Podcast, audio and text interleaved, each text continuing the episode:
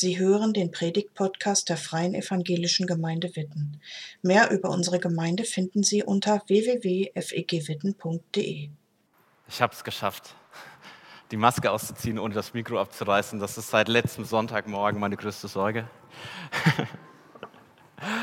Uh, ihr wart die letzte Woche mit uns gemeinsam unterwegs auf einer Entdeckungsreise. Viele unterschiedliche Leute aus der Gemeinde haben an unterschiedlichen Tagen mit uns Witten, ganz besonders nochmal hier Bommern erkundet, aber wir waren auch uh, jetzt am Freitag mit der Jugend unterwegs in, in der Innenstadt. Es war super interessant und haben geschaut, was findet sich denn eigentlich hier in der Gemeinde äh, was nicht in der Gemeinde, was findet sich hier im Stadtteil. Und wir haben nicht einfach nur geschaut mit unseren Augen, sondern wir haben auch nach Gottes Sicht auf diesen Stadtteil gefragt. Das ist das, was wir rausfinden wollen. Ihr macht das mit eurer Perspektive aus innen in gewisser Weise. Ja, ihr wohnt hier, ihr kennt das schon lang und das ist super wertvoll, weil ganz oft waren wir unterwegs und haben uns gedacht, das verstehen wir nicht so richtig. Und dann ist jemand gekommen und hat uns einfach erklärt, ja, ich kann dir das erklären. Äh, ich weiß das nämlich. Ich wohne hier irgendwie zwei Straßen weiter und das ist richtig gut. Und wir haben mit einer Perspektive quasi von außen drauf geschaut. Wie schauen Leute eigentlich auf Bommern, die noch nie hier waren? Äh, oder vielleicht nur ganz selten mal drin waren. Und ich habe ganz neue Sachen gelernt über diesen Stadtteil. Ich kenne das sonst, kenne ich eigentlich nur hier die Gemeinde euer wahnsinnig gutes Frühstück, was man manchmal hier genießen darf, und das Bundeshaus. Mehr kenne ich nicht von Bommern. Jetzt weiß ich schon ein bisschen mehr. Ja, man entdeckt Dinge. Wir waren auf Entdeckungsreise zusammen. Und äh, ich habe schon erzählt, ihr seid mittendrin in diesem Stadtteil. Ihr seid hier Gemeinde. Viele von euch wohnen auch hier. Manche arbeiten auch hier. Das ist echt toll und das ist eine Riesenchance. Wenn du jetzt sagst, diese Kontextanalyse, das ging jetzt so ein bisschen an mir vorbei dann habe ich einen Tipp für dich. Lass dir das von jemandem erzählen, der dabei war, der zum Beispiel so eine Stadtteilbegehung mit uns mitgemacht hat. Frag den einfach mal. Ja, kennst du bestimmt irgendjemand? Frag die Leute, was habt ihr denn erlebt? Was habt ihr gesehen? Wie war das? Informiert euch und eure Gemeindeleitung, die wird euch sicherlich dann noch weiter informieren. Ja, was ist jetzt rausgekommen? So die große Analyse, aber das ist das eine. Ich glaube, das persönliche Erleben, das ist nochmal das andere. Frag da gerne nach. Wir waren also schon die letzte Woche zusammen, ja, die Leute von der THE, ich, ihr waren zusammen unterwegs auf Entdeckungstour in Witten. Und jetzt möchte ich euch mitnehmen heute früh in eine andere Entdeckungstour, und zwar eine Entdeckungstour in eine andere Zeit, Zeit, die schon lange her ist. Wir entdecken zusammen einen alten Brief, andere Zeit, andere Menschen, andere Städte. Wir tauchen ein in diese Welt. Ich freue mich, wenn du dich die nächsten paar Minuten darauf einlässt. Es geht um einen Brief, den die Anführer, einen Brief an die Anführer der Juden im babylonischen Exil, also Großstadt damals, Babylon. Da sind Anführer der Juden. Und Jeremia, ein Prophet, schreibt an die Anführer der Juden und der Brief, der enthält Anweisungen und Verheißungen. Beides. Vielleicht sitzt du gerade da und du verstehst den Zusammenhang nicht so ganz genau, denkst dir, der biblische Unterricht ist auch schon lange her und so ganz weiß ich jetzt nicht, über was der redet. Oder du denkst, ja, so schau hier einfach mal in die Gemeinde rein, super, dass du da bist. Ich erkläre dir einfach kurz den Zusammenhang. Es geht um das Volk Israel und seine Geschichte mit Gott. Super knapp erzählt. Gott hat sich einen Menschen ausgesucht und einen Bund mit ihm geschlossen einen Pakt, wenn man so will.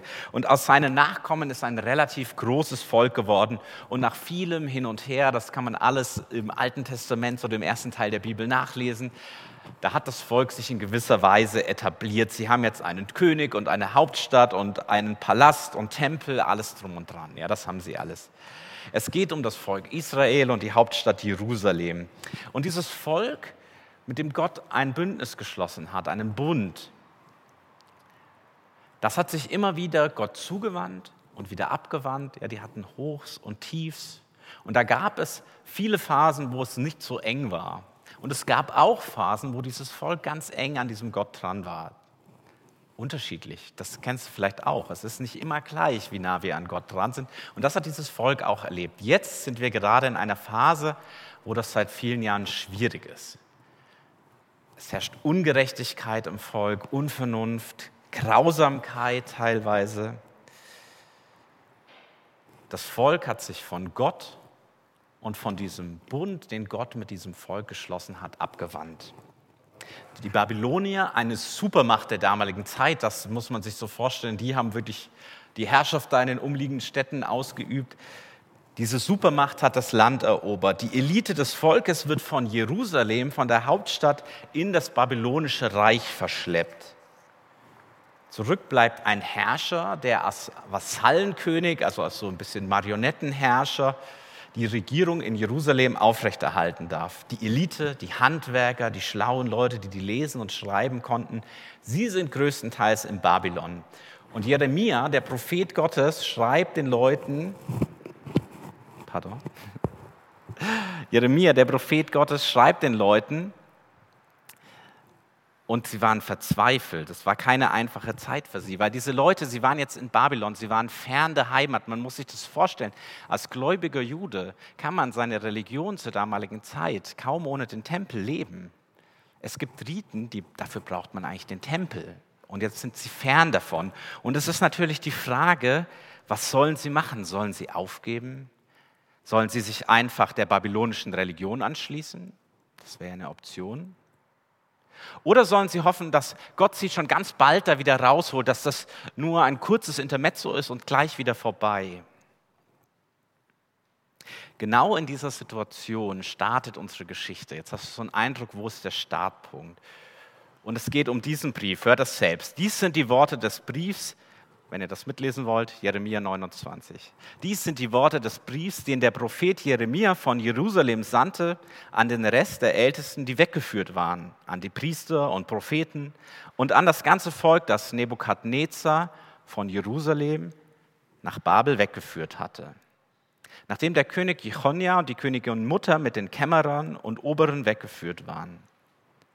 Durch Elasa, den Sohn Schafans, und Germaia, den Sohn Hilkias, die Zedekia, der König von Juda, nach Babel sandte zu Nebukadnezar, dem König von Babel. Kurzes Namenskuddelmuddel. Wenn du dich nicht ganz zurechtfindest, ist nicht schlimm. Jeremia schreibt an die Anführer im Exil. Ja, die sind hier adressiert im fernen Babylon. Und der Brief wurde von Elasa und Gemaja nach Babylon gebracht. Sie waren so Boten, die wurden eh geschickt von Zedekia, dem Vasallenkönig in Juda der seinem Boss, wenn man so will, Nebukadnezar, dem großen Herrscher von Babylon, jetzt eine Nachricht schickt. Er muss Bericht erstatten und Jeremia gibt diesem Boten diesen Brief mit. Soweit zur Einleitung. Und jetzt zum Inhalt des Briefs. Da lesen wir weiter. So spricht der Herr Zebaoth, der Gott Israels, zu allen Weggeführten, die ich von Jerusalem nach Babel habe wegführen lassen. Erstes Aha-Erlebnis, wenn man genau hinschaut, oder? Es war Gott selbst, der es zugelassen hat, dass das Volk verschleppt wird. Sollten also diese Ältesten im Volk gehofft haben, dass hier nur eine kleine Verwechslung vorliegt, dass schnell wieder vorbei ist. Diese Hoffnung wird sich nicht erfüllen. Im Gegenteil, Gott gibt ihnen jetzt ein paar knappe, klare, aber wenn man sich vorstellt, da wurden Menschen gerade verschleppt, auch wirklich seltsame Anweisungen. Das ist irgendwie auch anstößig. Da steht nämlich Baut Häuser und wohnt darin, pflanzt Gärten und esst ihre Früchte. Nehmt euch Frauen und zeugt Söhne und Töchter, nehmt für eure Söhne Frauen und gebt eure Töchter Männern, dass sie Söhne und Töchter gebären. Mehrt euch dort, dass ihr nicht weniger werdet. Ich lese das so. Kurz gesagt, seid nicht beleidigt, resigniert auch nicht, gebt die Hoffnung nicht auf, hofft auch nicht, dass das alles sofort wieder vorbei ist, sondern lebt Lebt im Hier und Jetzt mittendrin. Lebt mittendrin da, wo ihr jetzt seid. Gott spricht hier in dem Bibeltext gar nicht zu einzelnen Menschen. Alle Aufforderungen, die richten sich an die Gemeinschaft, an die Leute zusammen. Lebt gemeinsam mittendrin. Und dazu gehören dann auch so existenzielle Entscheidungen wie sich niederzulassen, ein Haus zu bauen. Vielleicht ist das für dich gerade das große Ding. Ja, wo finde ich eine Wohnung? Soll ich ein Haus kaufen, eine Wohnung kaufen? Soll ich das finanzieren? Vielleicht hast du auch diese Entscheidung getroffen und bist jetzt die nächsten 25, 40, weiß ich nicht Jahre daran gebunden, weil du schwer jetzt Zins und Tilgung abbezahlen musst. Ich selber wohne mit meiner Frau einfach in der Wohnung. Ich glaube, das, was hier steht, kann man auch dafür lesen. Ja, damals hat man einfach Häuser gebaut. Der Grundgedanke ist, lass dich auf diesen Ort ein. Auch wenn du vielleicht bisher noch gar nicht gern hier bist und die Leute wurden dahin verschleppt, die haben sich das nicht ausgesucht. Lass dich trotzdem auf diesen Ort ein. Legt euch fest, leg einen Garten an. Schau, dass du von deiner Hände Arbeit hier leben kannst. Und so ein Garten, das ist ja beides. Kartoffelacker, Ort zum Lebensgrundlage verdienen. Das ist aber auch Entspannung, Schönheit, etwas Schönes, etwas zum Genießen. Ein Ruheort, ein Rückzugsraum. Gestalte aktiv dein Leben vor Ort, hier, mitten in der Gemeinschaft, in der Ortsgemeinschaft, wo Gott dich jetzt hingestellt hat. Hast du das schon mal überlegt, dass das sein könnte, dass Gott dich genau jetzt hier haben will? Und was das für Auswirkungen haben könnte? Oder vielleicht ist es auch ein anderer Ort. Vielleicht kommst du auch hierher und pendelst seit 20 Jahren ganz weit, wohnst eigentlich schon längst woanders. Vielleicht kann es auch sein, dass Gott sagt, ganz woanders ist dein Platz. Aber hast du dir diese Frage mal gestellt, wo ist der Ort, an den Gott mich hingestellt hat, wo ich sein soll? Hast du überlegt, ob es Zeit ist, Wurzeln zu schlagen, die Wohnung nicht nur für ein, zwei Jahre einzurichten, wo man sagt, naja, streichen rentiert sich jetzt auch nicht mehr, keine neue Wandfarbe, ich ziehe eh bald weg. Oder naja, ein Semester WG geht noch, das mache ich noch. Könnte es sein, dass es Zeit ist, sich wirklich festzumachen und zu sagen, ich lege mich jetzt mal für jetzt, für hier fest. Vielleicht legt Gott dir genau das ins Herz, hier in Witten einen Freundeskreis aufzubauen. Nicht nur in der Gemeinde, sondern mit den Nachbarn, mit den Leuten hier.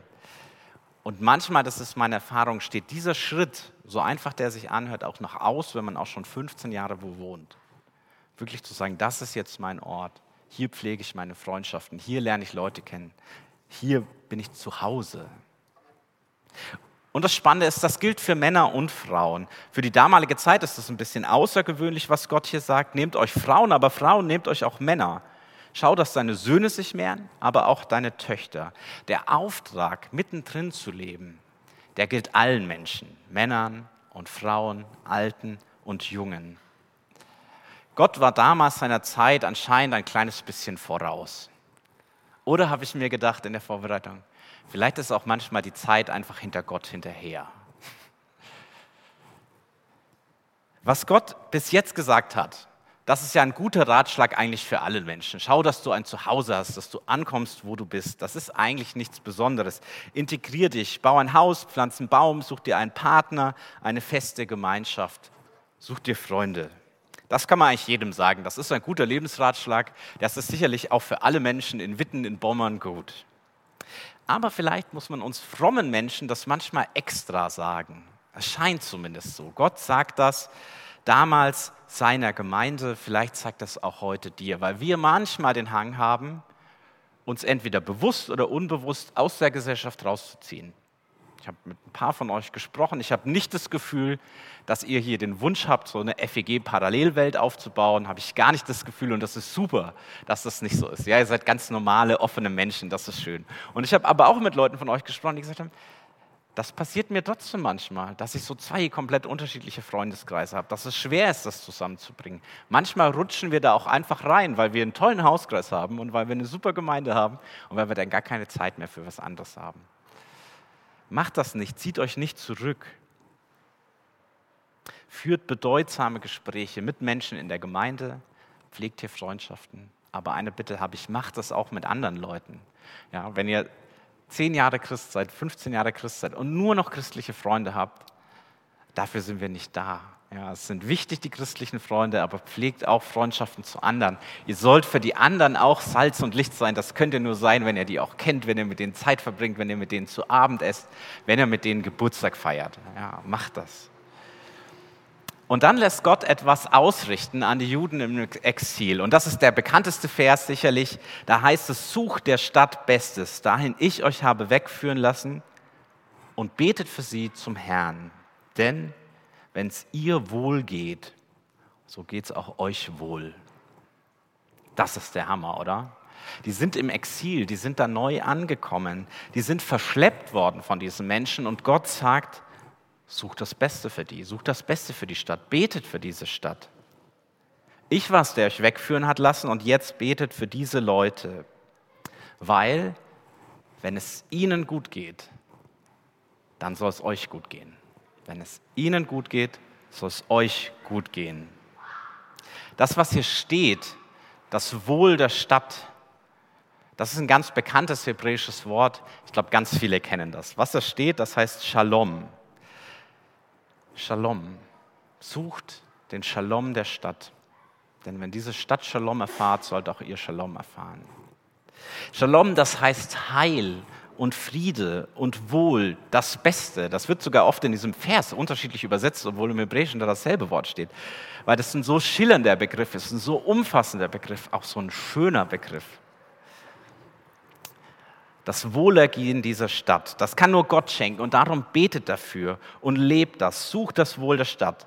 Wenn die Leute in der Stadt Gottes Frieden, sein Heil erleben, dann geht es euch auch gut. Das ist gut auch für euch. Dann habt auch ihr Frieden, Shalom. Lasst ihr das mal auf der Zunge zergehen. Der Shalom, euer Heil, euer Friede, euer Wohlergehen, den sollt ihr erleben, wenn die ungläubigen Nachbarn den erleben.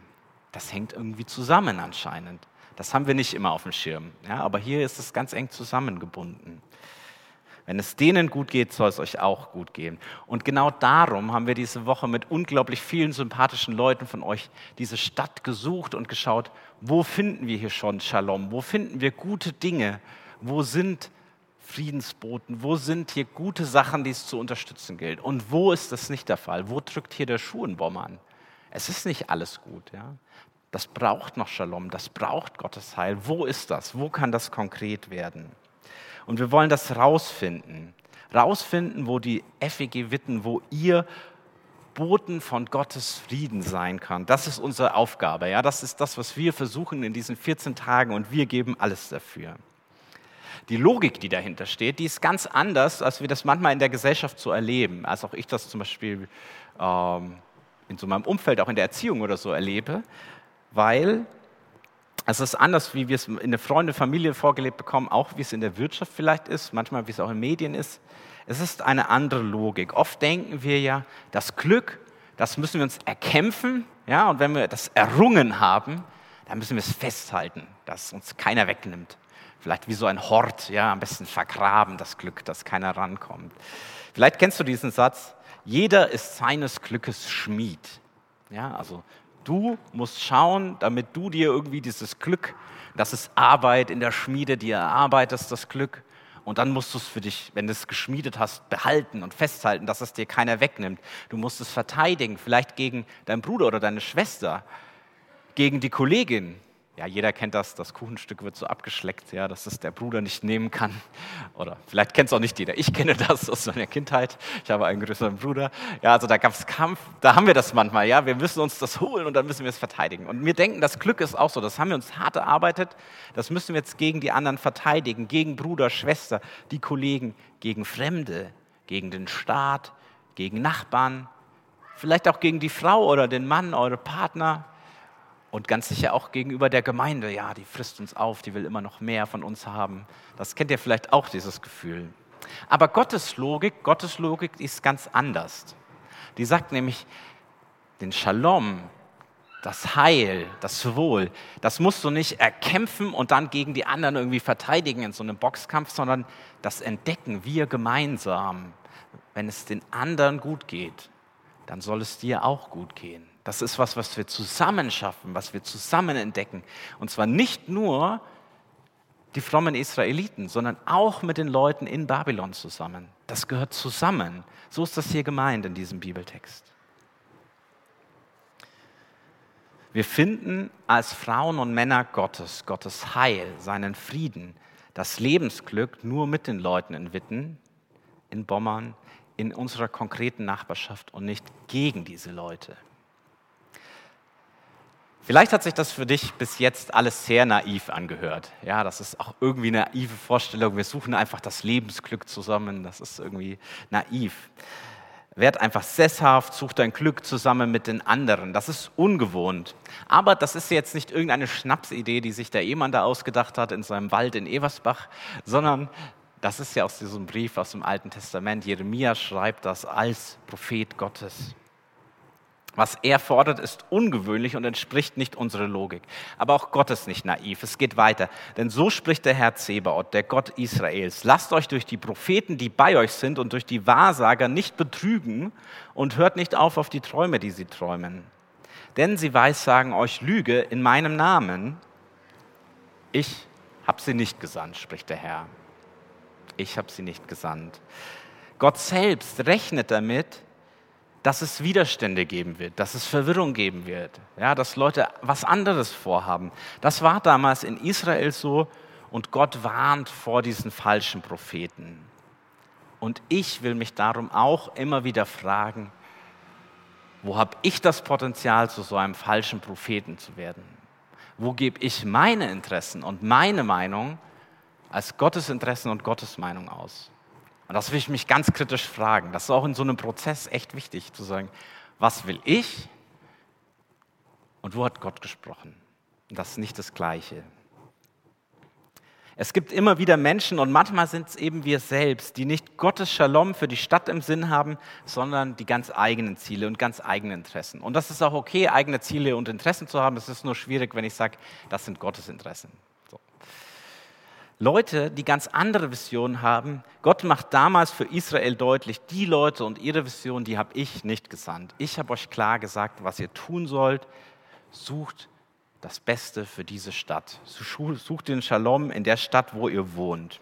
Vielleicht sitzt du jetzt hier und denkst dir, das ist schön und gut, aber ehrlich gesagt, das hört sich mega anstrengend an. Also ihr habt ein tolles Gemeindeprogramm und jetzt soll ich aber noch in der Stadt irgendwie was machen und noch mehr Freundschaften pflegen und jetzt soll ich am besten in eine Partei eintreten oder äh, Feuerwehrkommandant werden oder weiß ich nicht. Es gibt wahnsinnig viele Möglichkeiten, ja, und das kann anstrengen und überfordern und dann ist jeder Abend irgendwie ein Termin. Ich verstehe das. Ja, ich mag Gemeinde, ich bin gern unterwegs.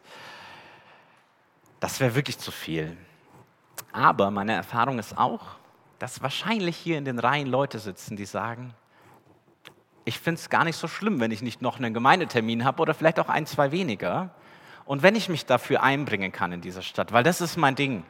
Äh, ich arbeite gern in der Feuerwehr mit und ich teile gern mein Leben mit den Menschen da. Ich teile gern das Evangelium mit den Menschen da. Ich bin froh, wenn ich nicht nochmal einen Abend hier in der Reihe sitze, sondern dahin kann. Und mein Vorschlag an euch ist, Feiert das als Gemeinde, segnet diese Leute, beauftragt sie, wirklich Shalom-Boten, Boten von Gottes guter Nachricht in diesem Stadtteil zu sein.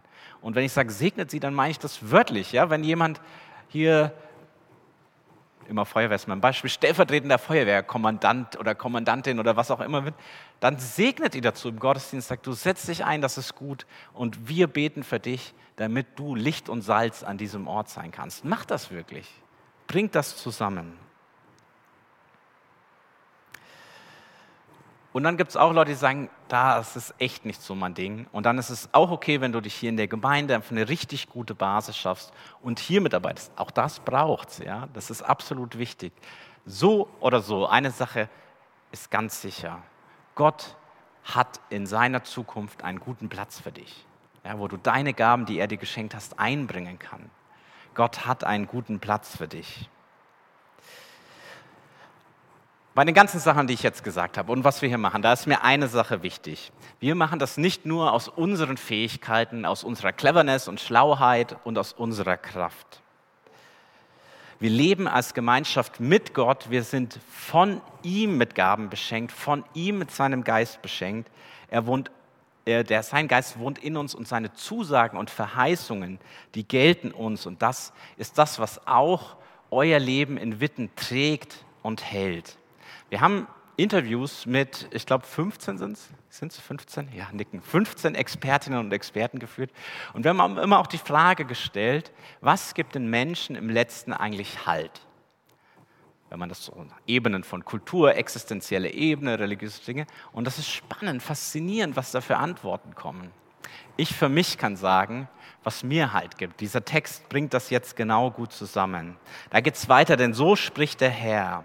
Wenn für Babel 70 Jahre voll sind, so will ich euch heimsuchen und will mein gnädiges Wort an euch erfüllen, dass ich euch wieder an diesen Ort bringe. Denn ich weiß wohl, was für Gedanken über euch ich habe, spricht der Herr. Gedanken des Friedens und nicht des Leides, das ich euch gebe. Zukunft und Hoffnung. Gedanken des Friedens und nicht des Leides, das ich euch gebe. Zukunft und Hoffnung. Das ist das, was Gott uns zusagt. Und daraus leben wir. Das wünsche ich dir, das wünsche ich uns, dass wir das zusammen erleben in den nächsten Wochen oder Tagen noch, wo wir hier sind und ihr weiter in eurem Prozess als Gemeinde. Gott schenkt euch und schenkt auch Bommern Zukunft und Hoffnung. Für jetzt, hier in Witten und bis in seine Ewigkeit haben wir Zukunft und Hoffnung. Die Ewigkeit hat schon begonnen, die ist noch nicht vollendet. Was könnt ihr bis dahin tun? Äh, manche Leute mögen es praktisch. Ich will euch vier Sachen kurz mitgeben. Das erste, was ich euch empfehle, lebe mittendrin. Das kann für diese Woche zum Beispiel bedeuten, dass du einfach überlegst, wen kenne ich denn? Nachbarn, Nachbarinnen, Freunde, aus, die nicht aus der Gemeinde sind, sondern hier aus Bommern oder Witten oder wie auch immer, oder wenn ihr woanders lebt, auch da von mir aus.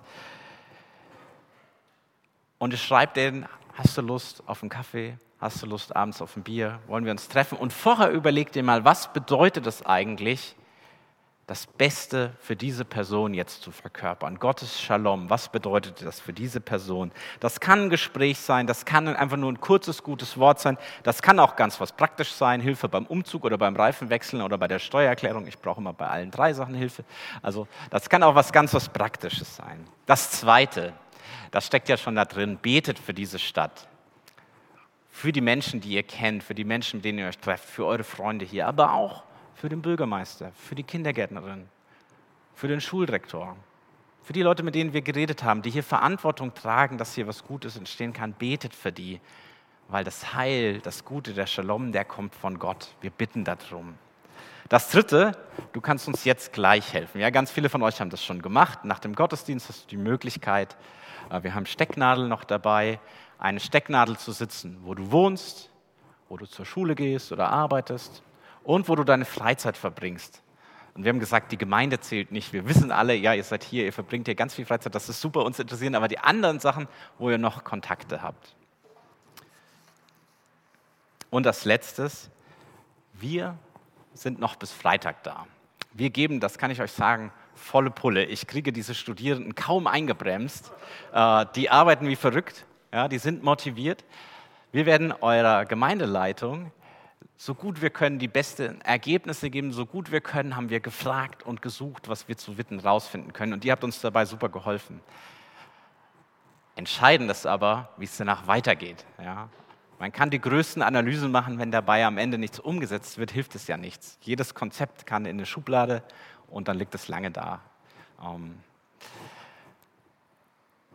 haltet die Ohren, die Augen offen in eurer Gemeinde, was die nächsten Monate passiert. Bringt euch ein, denkt mit, diskutiert das. Mein Tipp, diskutiert das nicht nur in der Gemeinde, sondern auch mit dem Stadtteil und schaut, wo können wir gemeinsam Shalom entdecken, Gottes Wohl. Wo soll Reich Gottes hier sichtbar werden? Wo soll das Evangelium für die Menschen erfahrbar, erlebbar, verstehbar werden? Weil sie brauchen es. Und in all dem vergisst nicht die Zusage Gottes. Ich weiß wohl, was ich für Gedanken über euch habe, spricht der Herr. Gedanken des Friedens und nicht des Leides, dass ich euch gebe Zukunft und Hoffnung. Amen. Danke fürs Zuhören. Sie wünschen sich jemanden, der ein offenes Herz und Ohr für Sie hat? Wir haben ein Team von Seelsorgern, das sich freut, für Sie da zu sein und vermitteln Ihnen gerne einen Kontakt. Anruf genügt unter Witten 93726.